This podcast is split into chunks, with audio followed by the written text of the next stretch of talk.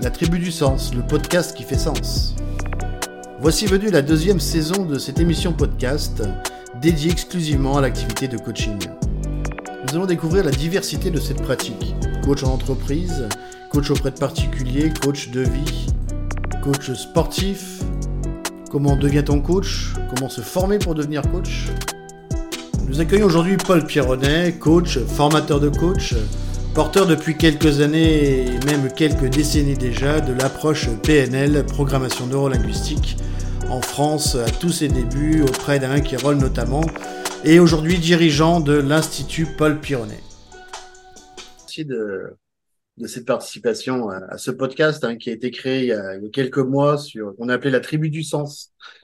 C'est un podcast qui s'intéresse à, cette question du sens un peu sous toutes ses formes et notamment euh, dans les activités d'accompagnement, que ce soit le coaching, le bilan de compétences, euh, la formation, euh, puis d'autres activités plus à caractère euh, professionnel en entreprise, auprès de DRH et autres. Et donc là, on a la saison 2 qui commence. Vous êtes notre deuxième invité sur, sur la pratique du coaching. Très bien. J'ai pensé à vous parce que je, je, entre guillemets, je vous connais, même si on ne se connaît pas directement depuis quelques années, pour ne pas dire décennies, puisque je m'intéressais il y a très très longtemps à la PNL et à l'hypnose ericksonienne, et j'ai toujours gardé euh, quelques traces de, votre activité. Et je, il m'arrive de vous suivre dans, dans, votre, euh, votre activité euh, par les voies d'Internet, et j'ai pensé à vous naturellement pour comme interlocuteur un peu privilégié pour nous parler de, de cette approche du, du coaching via à travers cette cette approche que vous proposez dans votre institut, aujourd'hui l'Institut Paul Pironnet, euh, notamment l'approche PNL, hein, programmation neurolinguistique. Donc, j'ai trouvé intéressant d'avoir un peu votre regard, votre point de vue sur cette, sur cette activité, qu'on puisse en, en discuter. Hmm.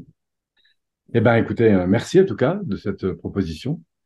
Je suis très, très honoré par votre demande. Ben, écoutez, c'est avec une, vraie joie que. Alors, Comment euh, vous souhaitez vous me poser Alors, bah, écoutez, peut-être qu'on peut qu'on peut peut-être commencer par, euh, j'ai l'habitude de le faire avec les, invités, de voilà vous présenter. Alors, le parcours est long et, riche. Hein, peut-être nous dire un petit peu pour les personnes qui vous connaîtraient pas, qui, qui vous êtes, ce que vous faites aujourd'hui, d'où vous venez au moins professionnellement dans votre parcours, que je sais riche, riche et dense euh, ces dernières décennies déjà. Et puis après, on parlera coaching un peu plus un peu plus précisément. D'accord. Eh bien, écoutez, Anthony, euh, moi, je fais donc, euh, j'œuvre, si je puis dire, dans le développement personnel, pour mmh. prendre un titre assez large, depuis, euh, de, enfin, je vis de la formation, en fait, et de l'accompagnement depuis l'âge de 23 ans. J'ai 58 ans aujourd'hui. Mmh. Donc, j'ai fait un peu partie des, des pionniers. j'ai commencé, pas par la PNL, même si je suis très connu sous l'angle de la PNL, j'ai commencé par. enfin, d'abord, j'avais un autre métier avant, je faisais du sauvetage en mer, j'étais spécialisé en côte dangereuse. Mmh. Et c'est en fait le, la préoccupation que j'ai eue à l'époque pour euh, la gestion de situation qui n'était pas forcément simple parce que entre souffler dans un mannequin et réanimer une personne en situation, enfin avec une famille en état de choc autour, c'est une autre affaire. Et donc je me suis rendu compte à quel point la dimension neuro-émotionnelle, c'est-à-dire mmh. émotion et relation, euh, pouvait énormément compter. Et c'est en fait dans cette optique que j'ai commencé à faire de ce qu'on va appeler du développement personnel de manière large. J'ai mm. commencé par la gestalt, j'ai fait de la sophro, j'ai fait aussi beaucoup d'analyses euh, transactionnelles. Et puis, j'ai eu des touches de PNL qui m'ont tout de suite beaucoup séduit. Et à partir de 90, donc c'était ma deuxième année, puisque j'ai d'activité euh, comme formateur. À l'époque, j'étais beaucoup dans, dans, des entreprises. Euh, j'ai eu euh, l'envie de, de, me former en PNL et comme j'ai pas assez de fonds pour aller me former, me financer moi-même une formation, du coup, j'ai fait venir Alain Pérol Hmm. Grenoble. Et c'est comme ça que ça a démarré de manière assez importante, puisque en collaboration avec lui, on a co-développé ensemble euh, ce qui s'appelait l'école de PNL. Donc pendant dix ans, j'ai fait ça, 90-2000. Ensuite, on a ouvert une brèche qui s'appelait l'Institut international de coaching, enfin ICI, Institut de coaching international, hmm. qui s'est ensuite basé sur Genève, que lui a repris à partir des années 2000. Euh, Moi, je suis parti sur cohésion internationale, ma deuxième décennie, dans laquelle, parce que je suis très porté aussi par euh, la, notion des équipes. En lien toujours avec la PNL, mais, mais en y intégrant d'autres choses. Et puis après, euh, dix ans de co-développement, enfin de développement, je me suis associé avec des partenaires. Et puis dans les années 2010, j'ai décidé de quitter ces partenaires qui avaient euh, repris en fait Cohésion internationale, qui existe toujours.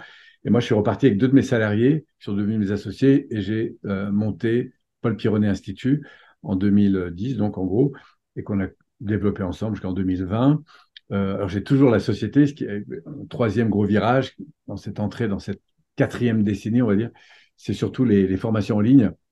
Mmh. Euh, aujourd'hui, on a pratiquement, on a presque dépassé maintenant le, le volume d'affaires qu'on faisait en formation en salle.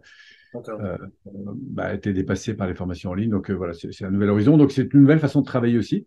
il y a beaucoup de, de, réaménagement. Et moi, ce qui, ce qui m'a toujours animé dans tout ça, c'est évidemment l'accompagnement des personnes qui viennent nous mmh. voir pour des transitions de vie, très souvent, à la fois personnelles et professionnelles. Donc de l'évolution personnelle et aussi de l'évolution professionnelle. Très souvent après, vers les métiers de l'accompagnement, on va parler du coaching ensemble. Moi, je forme aussi beaucoup au niveau de tout ce qui est formation et puis euh, cohésion d'équipe parce que c'est mmh. deux passions qui ont toujours animé ma vie. Voilà. Donc ça, c'est pour la partie pro. Après, sur le plan perso, moi, je suis un amoureux de la vie. Euh, j'aime les gens, j'adore la diversité. Ce, métier m'offre l'occasion de, rencontrer énormément de personnes mmh. euh, de tout milieu, de voilà. Et, et, malgré on pourrait penser à la répétition des séminaires que je fais maintenant depuis, depuis longtemps. Hein, J'ai plus de 50 000 heures de, de travail juste sur la PNL. Euh, en fait, il y a une diversité des personnes et je me rends compte qu'au-delà de, transmettre, ce qui m'a toujours beaucoup animé, c'est vraiment la, la, la, connexion que je suis capable de, de vivre avec les gens, euh, non seulement que je forme, mais que j'accompagne derrière. Et c'est vraiment des relations qui sont extrêmement riches et c'est ça que mmh. j'aime bien. Ouais, la, question du lien, l'accompagnement a toujours été très présente dans votre matrice personnelle. Quoi, hein. Et encore aujourd'hui. Du coup, le virage est intéressant de, de la formation en ligne, effectivement, ça, ça commence effectivement à beaucoup se développer et beaucoup de personnes s'y intéressent et, et mm. font, je sais pas si le COVID, a eu cet effet un peu accélérateur de, de, de ah, énorme. C'est vrai que. si, si, je crois que heureusement que ça faisait trois ans que je me préparais. Et euh, pour moi, ça a été euh, évidemment une accélération considérable. Ça, ça a dépassé ce qu'on a imaginé qu'il puisse nous arriver. Mm. Et, euh, voilà. Donc après, euh, ça se régule dans les années qui, qui ont suivi, mais mais ça reste quelque chose de très important. Et, je m'aperçois que la, double, la double offre est importante, c'est-à-dire mmh. à la fois l'occasion d'être en salle, parce que ça, ça, crée évidemment des liens qui sont tout à fait euh, privilégiés.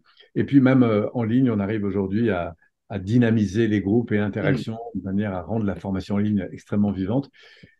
Je crois que c'est notre fort, en fait, de, créer euh, justement ces, ces, dynamiques de groupe. c'est toujours quelque chose qui m'a beaucoup, beaucoup animé.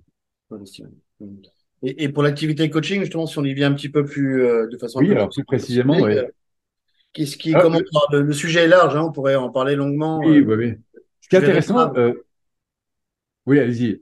oui, pardon, on va, on va restreindre forcément le, champ de, d'exploration de, de, ce qu'est le coaching, mais bon, l'idée c'était aussi d'avoir un peu votre, votre vision mm. du coaching, votre approche, si on peut parler d'approche, en tout cas, comment aujourd'hui vous percevez, approchez le, coaching et peut-être commencer par une question un peu triviale, mais pour les auditeurs qui viendraient d'un champ très large, pas forcément expert, euh, bon, si le mot paraît connu comme ça, mais qu'est-ce que Alors, ça, ça, représente quoi? Qu'est-ce que vous mettez derrière ce la définition qu'on pourrait, euh, que je pourrais donner à, à ce terme coaching. Le mot coaching, il est utilisé aujourd'hui à toutes les sauces, mais à l'origine, il hein, faut savoir qu'il il est né dans le milieu du sport. Hmm. Euh, où on coachait euh, des sportifs pour aller chercher de la performance, qu'on a repris après dans le milieu des organisations de manière très large, et puis qui, euh, après, dans le monde du développement personnel, parce qu'avant on parlait plus de thérapie, mais quand le coaching est arrivé, c'est-à-dire dans les années 95-96, nous, c'est à l'époque où on a monté, il y avait deux écoles en France qui parlaient de coaching, hein, c'est celle de Vincent Lénart, et puis celle qu'on a co-créée avec Alain Kérol, ICI, Institut de Coaching International. Et euh, donc, c'était les premières fois où, on parlait vraiment de coaching. Et ça a été pour nous une accélération considérable hein, parce, que, parce que des gens ont accepté l'idée, au fond, de se remettre en cause, de se faire accompagner, non plus parce qu'ils allaient mal psychologiquement, parce qu'avant, c'était un peu le champ thérapeutique était là.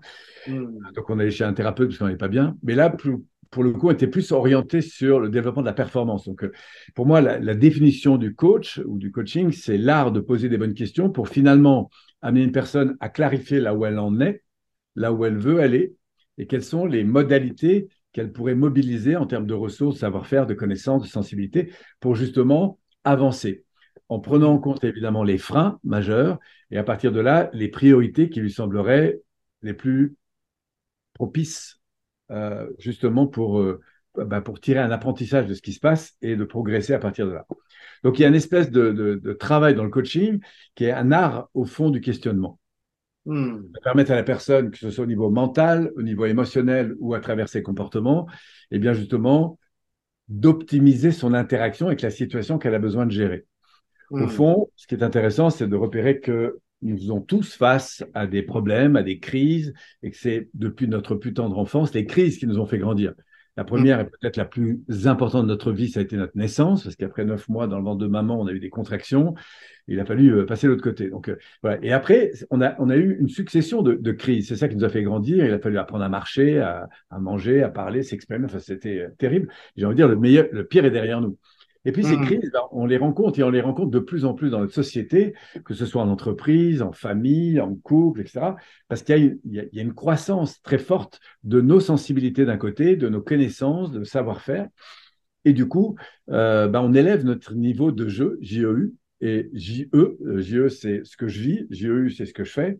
Et mmh. donc, euh, eh bien, on s'aperçoit à quel point le potentiel humain euh, peut faire une énorme différence. C'est-à-dire qu'on peut être 10 devant la même situation et avoir, grâce à nos interactions, au fond des choix ou des non-choix qui sont immenses. Et l'art du coaching, bah, c'est d'ouvrir cet espace qu'il y a, donc cet espace de possible qu'il y a entre une situation que je vis et la manière dont je vais réagir, mentalement, émotionnellement ou, à travers mes comportements. Et tout ça en allant chercher évidemment le meilleur de mes ressources. Donc voilà, donc tout ça c'est un art, c'est devenu un métier. C'est un mm. métier qui est structuré dans le temps. Au début, il n'y avait pas trop de, certification, puis les choses sont arrivées. Il y a eu des fédérations qui se sont constituées. Les deux majeurs aujourd'hui sont euh, l'ICF et puis euh, le MCC. Et euh, voilà, les écoles se sont formées, se sont rassemblées pour mettre en place des critères, des critères de plus en plus élevés. Et puis aujourd'hui, on voit dans le monde du coaching deux axes pour moi qui sont assez différents. L'un qui est très orienté, c'est un peu français, mais, et, ça a sa place, et je défends absolument cette dimension, qui est une dimension plus de la structure du coaching, où on mm. va euh, faire référence justement à des référentiels. Et ça évolue énormément, ce coaching. Donc, on a un coaching qui est beaucoup plus euh, standardisé, euh, corporate, qui se définit par des procédures, par des certifications, par des choses comme ça. Mm. Où, évidemment, on, se retrouve là, pour le coup, dans, dans un on pourrait dire, dans un système de plus en plus procédurial. Mais aujourd'hui, mm. pour faire de la qualité, il faut des procédures. Donc, euh, ça, participe à cette qualité. Et puis, de l'autre côté, on a un monde qui est assez différent de coachs qui sont moins portés, on pourrait dire, par la, la quête un petit peu de reconnaissance et de sécurité à l'égard de, de, certifications connues, reconnues pour entrer dans des cadres qui vont nous permettre d'aller évidemment dans des, dans des entreprises importantes. On est plutôt sur un axe de personnes qui vont développer une identité. Hmm. C'est-à-dire ce sont des coachs qui vont exister par le fait qu'ils répondent à une problématique spécifique euh, identifiable sur le marché. Donc ça, c'est hmm. intéressant parce que du coup, on a des coachs là qui, qui vont sortir, qui sont moins en recherche d'une certification reconnue, mais qui sont plus dans le développement d'une, on pourrait dire, d'une identité forte qui, autour de leur nom, de leur sensibilité, euh, vont réunir une communauté de gens qui sont à la fois passionnés par le discours, et en même temps par cette forme de leadership qui traduit, on pourrait dire, une certaine euh, capacité euh, d'intégration d'une discipline X ou Y et qui inspire en quelque sorte ces personnes et qui viennent du coup auprès de ces personnes-là. Donc on a des gens qui sont un peu des coachs bien, bien dans des procédures et c'est bien, certifiés et autres, et de l'autre côté, des personnes qui partent plus sur une identité personnelle. Je hmm. crois que les deux terrains sont intéressants, euh, mais ce pas les mêmes. Voilà. Donc, euh, moi, c'est ce que j'observe un peu dans l'évolution du coaching hmm. actuel. D'un côté, on va avoir des gens très certifiés, très cadrés, et de l'autre côté, on va avoir des gens qui sont plus connus par leur nom, mais qui ont hmm. moins euh, développé des activités, entre guillemets, des business, mais qui sont particulièrement importants parce qu'ils répondent à une, à une, à une demande forte parce que s'ils existent, c'est parce qu'ils sont là pour répondre à des besoins que les gens ont. Donc, ils ont un nom très fort pas citer de nom, enfin, je pourrais en citer sur ce marché, on les voit sur les réseaux sociaux, mais voilà. Donc, de fait, ben, on a ces deux courants qui apparaissent. Des gens hmm. qui vont exister à travers euh, une reconnaissance, une certification, et une autre qui vont plutôt parce qu'ils ont développé une sensibilité, une connaissance, une pratique, une expérience, une transformation personnelle.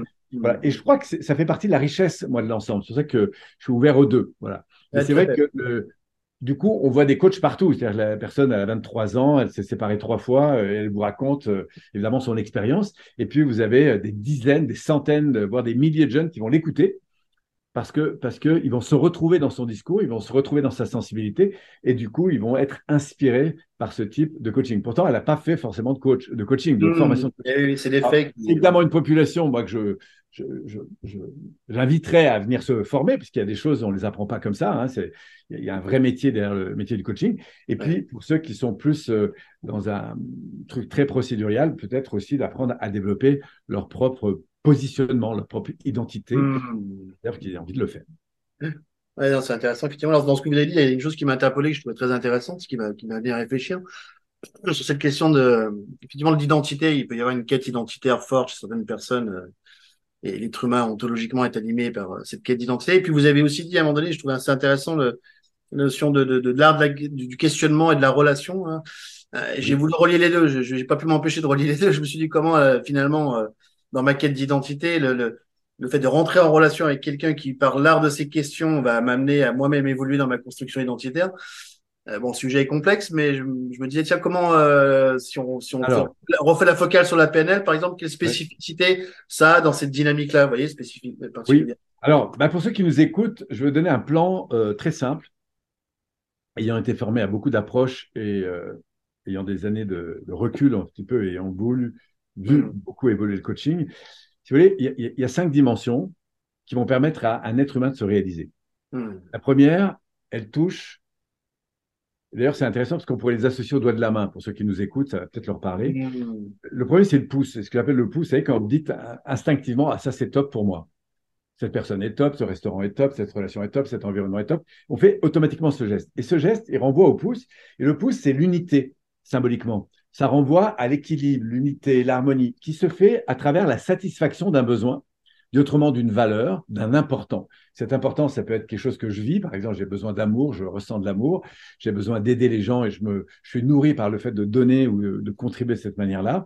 J'aime faire du sport et j'en fais. J'aime avoir de belles voitures, de l'argent et des diplômes et j'en ai aussi, etc. Donc, on peut avoir un, un important euh, à la fois euh, qui me nourrit là dans mon identité, dans ce qui est important pour moi, ce qui me définit. Et ça, c'est un premier axe important, c'est l'identité. Qui suis-je? Au fond et au regard de, ma vie. Euh, et c'est un des premiers axes sur lesquels on va avancer en PNL, mais aussi dans beaucoup d'approches. C'est mm. au fond d'aller se définir dans qui nous sommes et pourquoi nous sommes là. Donc il y a, deux axes importants. Il y a qu'est-ce qui me nourrit et puis au fond, à quoi j'ai envie de contribuer. Voilà. Donc il y a à la fois, euh, pour faire très simple, qu'est-ce qui me porte, qu'est-ce qui me passionne, qu'est-ce qui m'a toujours animé, et à travers ça, qu'est-ce qui est important pour moi dans mon environnement? Est-ce qu'il y a des gens, des, métiers, enfin des métiers, des activités, des, personnes auprès desquelles j'ai envie de contribuer. donc ça, ça forge une identité, le qui je suis et pourquoi je suis là, quelle est ma mission. Ensuite, on a un deuxième axe que je vais associer à l'index. L'index, c'est le doigt que vous utilisez quand vous montrez une direction.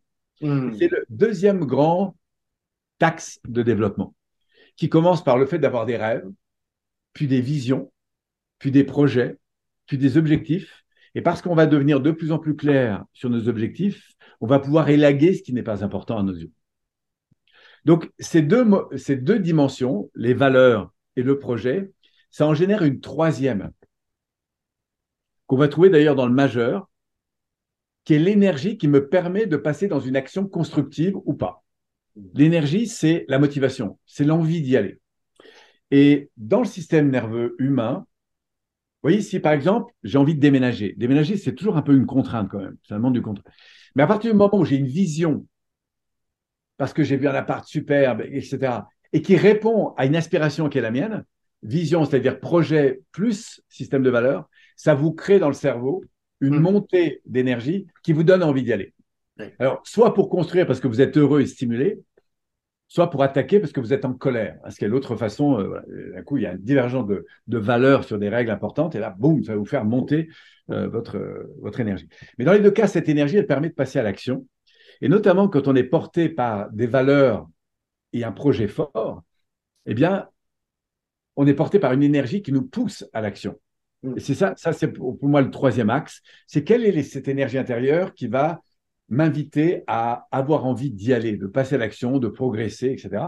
Et si ça rentre pas par la porte, ça rentrera par la fenêtre. Pourquoi ça rentrera par la fenêtre? Parce que c'est tellement important d'avancer. C'est l'histoire de la souris. Il y en a deux qui nagent dans un courant à contre-courant dans un tunnel. Dans le premier tunnel, il n'y a pas de lumière au fond. Dans le deuxième, il y a un rocher qui, voilà, qui, qui montre que la souris peut sortir. On s'arrange pour que quand elle nage, elle remonte le courant et qu'elle se voit d'un côté rapprochée de la pierre, de l'autre côté, elle voit rien. Eh bien, dans un premier cas, la, souris, on sait qu'elle nage à peu près 30-40 minutes. Hmm. Dans l'autre cas, elle peut nager de 3 à 4 heures. Pourquoi? Parce qu'il y a dans son cerveau la vision d'un avenir possible. Et ça, ça mobilise énormément d'énergie. Et c'est ce qu'on mmh. comprend en PNL, c'est que l'association de la conscience de ce vers quoi je veux aller, associée évidemment à une motivation forte intrinsèque des valeurs, eh bien, ça engage énormément d'énergie. Donc nous, connaissant ces mécaniques en termes de coaching et notamment avec la PNL, on va aller travailler en fait sur ces éléments pour que eh ben, cette motivation remonte et surtout que bah, ces projets en phase avec ces valeurs puisse être réalisé en fonction de ce que la personne veut. Donc, ça, c'est le troisième axe important. Ça va? Énergie, Je suis là. Le quatrième axe, c'est que quand ça marche bien, on est très content, on a beaucoup de joie parce que ça, ça progresse. Et puis, il y a des moments où la vie, elle vient nous challenger parce que ça ne marche pas. Et donc, c'est là que la quatrième dimension va être importante, c'est celle de la relation. La relation, c'est la capacité à communiquer avec moi comme avec l'environnement. Quand ça va bien, on est heureux donc, on est évidemment valorisant l'égard de soi, des autres, du monde, c'est génial. Mais quand ça va mal, le risque, c'est de passer d'une valorisation à une dévalorisation. Qu'est-ce que c'est une dévalorisation? C'est quand moi, je me raconte que je suis nul, que j'y arriverai pas, etc., etc. Dit entre ma tête, que je vais appeler le cheval, ma conscience, que je vais appeler le cavalier, et euh, ce que je vis, émotionnellement, ce que je vais appeler le cheval, bah, il y a une communication qui est négative, dit autrement dévalorisante soit envers moi, soit envers les autres. Et c'est ce qu'on verra dès qu'il y a des problèmes qui commencent. Si on hmm. commence à se dévaloriser, à se critiquer quand on rentre à la maison, c'est facile de passer une mauvaise soirée. Mais c'est la même chose si on est professeur face à sa classe, si on est un coach et qu'on commence à, dévaloriser son, la compagnie, enfin bref. Donc, euh, qu'est-ce que fait un coach ou un, quelqu'un qui est formé? C'est-à-dire qu'il va aider à la personne à transformer son rapport à la fois émotionnel et relationnel. Émotionnel, c'est de la sensibilité. Relationnel, c'est ce qui va se dire à soi ou à l'égard de l'environnement. Donc là, ça demande pas seulement l'envie de bien communiquer, mais du savoir-faire pour le faire. Parce que si je suffisait d'avoir envie pour bien communiquer, on aurait beaucoup plus tous de bien meilleures relations. Mais il suffit pas d'aimer pour arriver à vivre ensemble et il suffit pas d'avoir envie de communiquer pour euh, forcément y arriver. Donc il y a besoin d'intégrer des savoir-faire et la PNL là-dessus bah, s'appuie sur, justement sur ces processus qui vont favoriser ça. Donc oui, ça c'est la quatrième. Et puis la dernière, et pas des moindres. Donc la quatrième, j'associe donc du coup euh, à l'annulaire, qui d'ailleurs symboliquement représente un anneau. Hein. Mm. L'alliance. Et puis le dernier, ce serait le petit doigt, la partie de moi qui a envie de grandir. Et c'est cette idée que tout est en évolution. L'environnement est en évolution, la vie est en évolution, tout ce qui est vivant évolue et passe par des phases, phases d'automne, d'hiver, de printemps et d'été. Donc il y a des choses qui sont faites pour se terminer, puis il y a des choses qui sont faites pour se reconstruire. Et dans un processus d'accompagnement, on passe inlassablement par ces zones de d'automne, quand tout d'un coup on est un peu dans des habitudes, on ne sait plus trop pourquoi, on n'a pas vraiment d'objectif. On se dit pour l'instant ça va, mais bon, euh, c'est pas top, mais bon, pour l'instant ça va. Ça, ça va nous amener à l'hiver, c'est-à-dire au bout d'un moment, on se dit bon, là, il faut vraiment que je prenne en charge. Ça fait trop longtemps que je fais plus de sport, ça fait trop longtemps que je parle plus avec mes enfants. Les conflits, euh, l'attention que je travaille, ça va plus. Donc là, on, zone, on rentre en zone de, frustration. Voilà, c'est la zone d'hiver. Et là, il faut apprendre à laisser mourir. Donc c'est là qu'on va être dans des processus en général destructeurs. Euh, et du coup, bah, soit on reste dans euh, le fait d'être dans des processus qui vont nous faire disparaître, et ça fait partie de la vie, soit on se dit, bon, bah maintenant, comment on passe à autre chose? Donc, c'est-à-dire, comment je me réoriente à partir de ma frustration sur de nouvelles valeurs, et comment le comportement que j'avais, qui consistait un peu à rejeter la faute sur les autres, euh, comment je reprends la responsabilité, je vais remettre des attitudes qui sont un peu plus adéquates. Et c'est ce qu'on va faire en PNL, c'est revenir sur, au fond, qu'est-ce qui se passe, accueil de ce que je vis en matière de frustration, pour aller détecter derrière, parce qu'il y a derrière toute frustration toujours une valeur importante. Si je manque de communication dans mon couple, la frustration que je vis, elle est proportionnelle à la valeur que je vais donner mm. au fait d'avoir une bonne relation. Mm. Si aujourd'hui, euh, je suis pas bien dans un restaurant parce que le plat qu'on me sert me convient pas, la frustration, elle est directement liée à la valeur. Sauf que si je suis orienté sur l'expression des frustrations, c'est pas du tout la même chose qu'orienté sur les valeurs ou les demandes qui sont derrière. Mm. Donc nous, la première chose, c'est justement de s'accueillir dans ces zones, et ça c'est de la relation, phase 4, pour aller justement apprendre à repérer ce qui ne va pas bien, Mmh. Au lieu de le fuir ou de l'attaquer, bah, de l'accueillir, de l'aimer, si je puis dire, et de le transformer. Le transformer, ça veut dire aller chercher l'ombre, la lumière qui est derrière l'ombre, dit autrement la valeur qui est derrière la frustration, et puis de se dire, oser se dire, mais si ça se passait juste un peu mieux, mmh. Ça se passerait comment? Et là, nous voilà axés sur nos objectifs. C'est quoi ton rêve? Ce serait quoi le top pour toi? Et d'apprendre à mobiliser le cerveau là-dessus. C'est ce qu'on va faire en PNL, voir, entendre, ressentir, parce que notre cerveau émotionnel, il fonctionne essentiellement avec notre cerveau droit. Donc, savoir que j'ai envie de bien communiquer, ça c'est bien. Mais avoir une représentation de la manière dont je me positionne dans ma posture, dans mon ton de voix, dans l'énergie que je dégage, etc. Au fond, comment je suis quand je suis en bien meilleure attitude de relationnel, c'est pas du tout la même chose que simplement le mot bien communiquer. Pourquoi? Parce que j'invite la personne à sortir d'un schéma dans lequel elle est habituellement pour aller vers un schéma qui est plus élevé. Dit autrement, elle se voit au meilleur d'elle-même, elle s'entend au meilleur d'elle-même, elle se capte dans son énergie au meilleur d'elle-même. Et ça, ça va l'aider à progresser. Et pas sur des choses à trois mois ou six mois, des choses au lendemain. Et c'est par la mise en place justement d'une réorganisation neurosensorielle qu'on va l'aider à penser mieux, à réagir émotionnellement mieux, et bien sûr avoir des comportements qui soient plus en adéquation avec ses aspirations ou avec ses objectifs que ce soit vis-à-vis d'elle ou, de ses proches ou, des personnes avec lesquelles elle, interagit.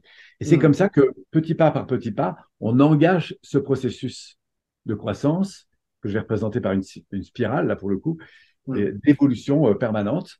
Et euh, on passe inlassablement par des saisons. Euh, voilà, la, vie, elle est faite évidemment de haut et de bas. Hein, ce n'est pas une ligne droite, c'est pas un escalier tout droit, ça, monte, ça descend. Ça...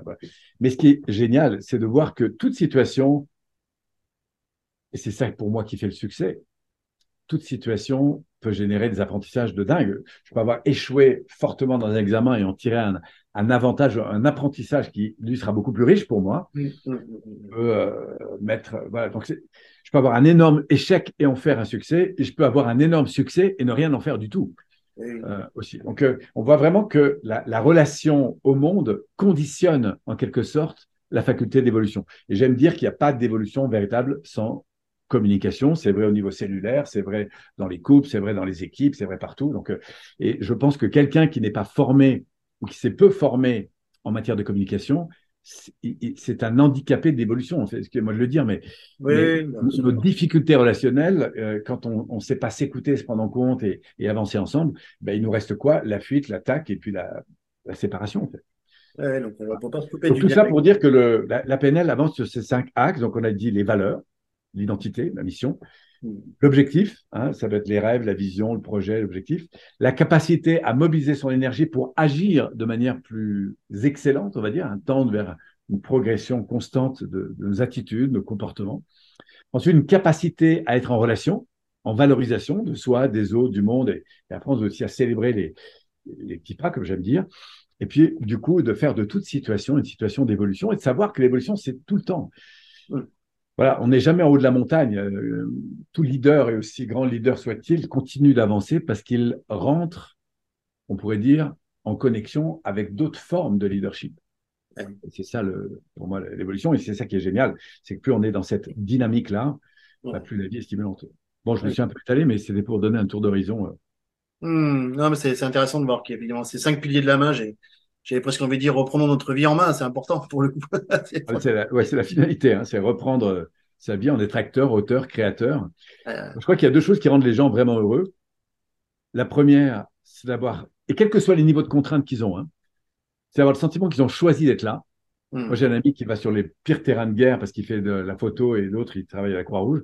Quand je les écoute tous les deux, là, je me dis, mais c'est dingue, les pressions qu'ils se mettent. Mais eux, c'est là-bas qu'ils sont heureux. Hmm. cette idée de, faire, d'avoir une vie qu'on a choisie, ça c'est le premier axe qui rend, je crois, les gens heureux. Et le deuxième, c'est avoir le sentiment d'être utile, d'avoir été utile pour ses enfants, son conjoint, sa vie, le monde.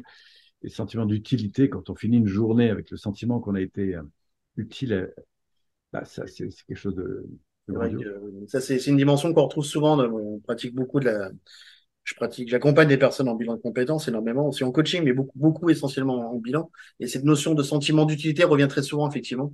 Ouais, très fort. Une, connexion à un système de valeurs qui, qui, qui, du coup, va être déterminant pour euh, retrouver un nouveau sens, finalement. Quoi. Absolument.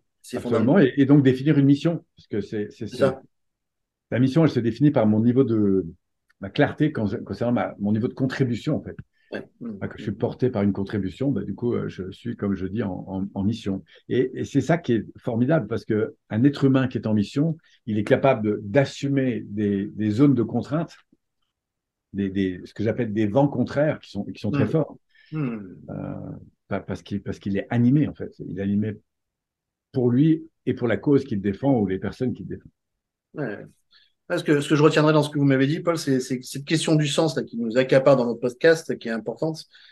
Euh, elle est importante. On retrouve le sens et on peut retrouver le sens aussi dans cet enjeu qui est l'enjeu de la relation avec l'autre. Et ça, je trouve ça assez intéressant puisque effectivement, on pourrait. C'est niveau de sens finalement. Moi, je parle parfois de quintessence, c'est-à-dire la quintessence. quintessence oui. C'est-à-dire que d'où les cinq dimensions qui sont les valeurs, qui sont la vision, qui sont l'énergie et la manière dont je vais la mobiliser. Donc ça, c'est la, forme de mes comportements, qui sont la relation. On est tellement important la relation. Mmh. On est tellement heureux quand on est en qualité de relation avec euh, soi-même ou avec les autres. Et puis, euh, et puis cette notion d'évolution qui a aussi un sens, parce que évoluer, transformer, grandir, bah, c'est quelque chose de très porteur pour la plupart des êtres humains. Mmh. Très bien.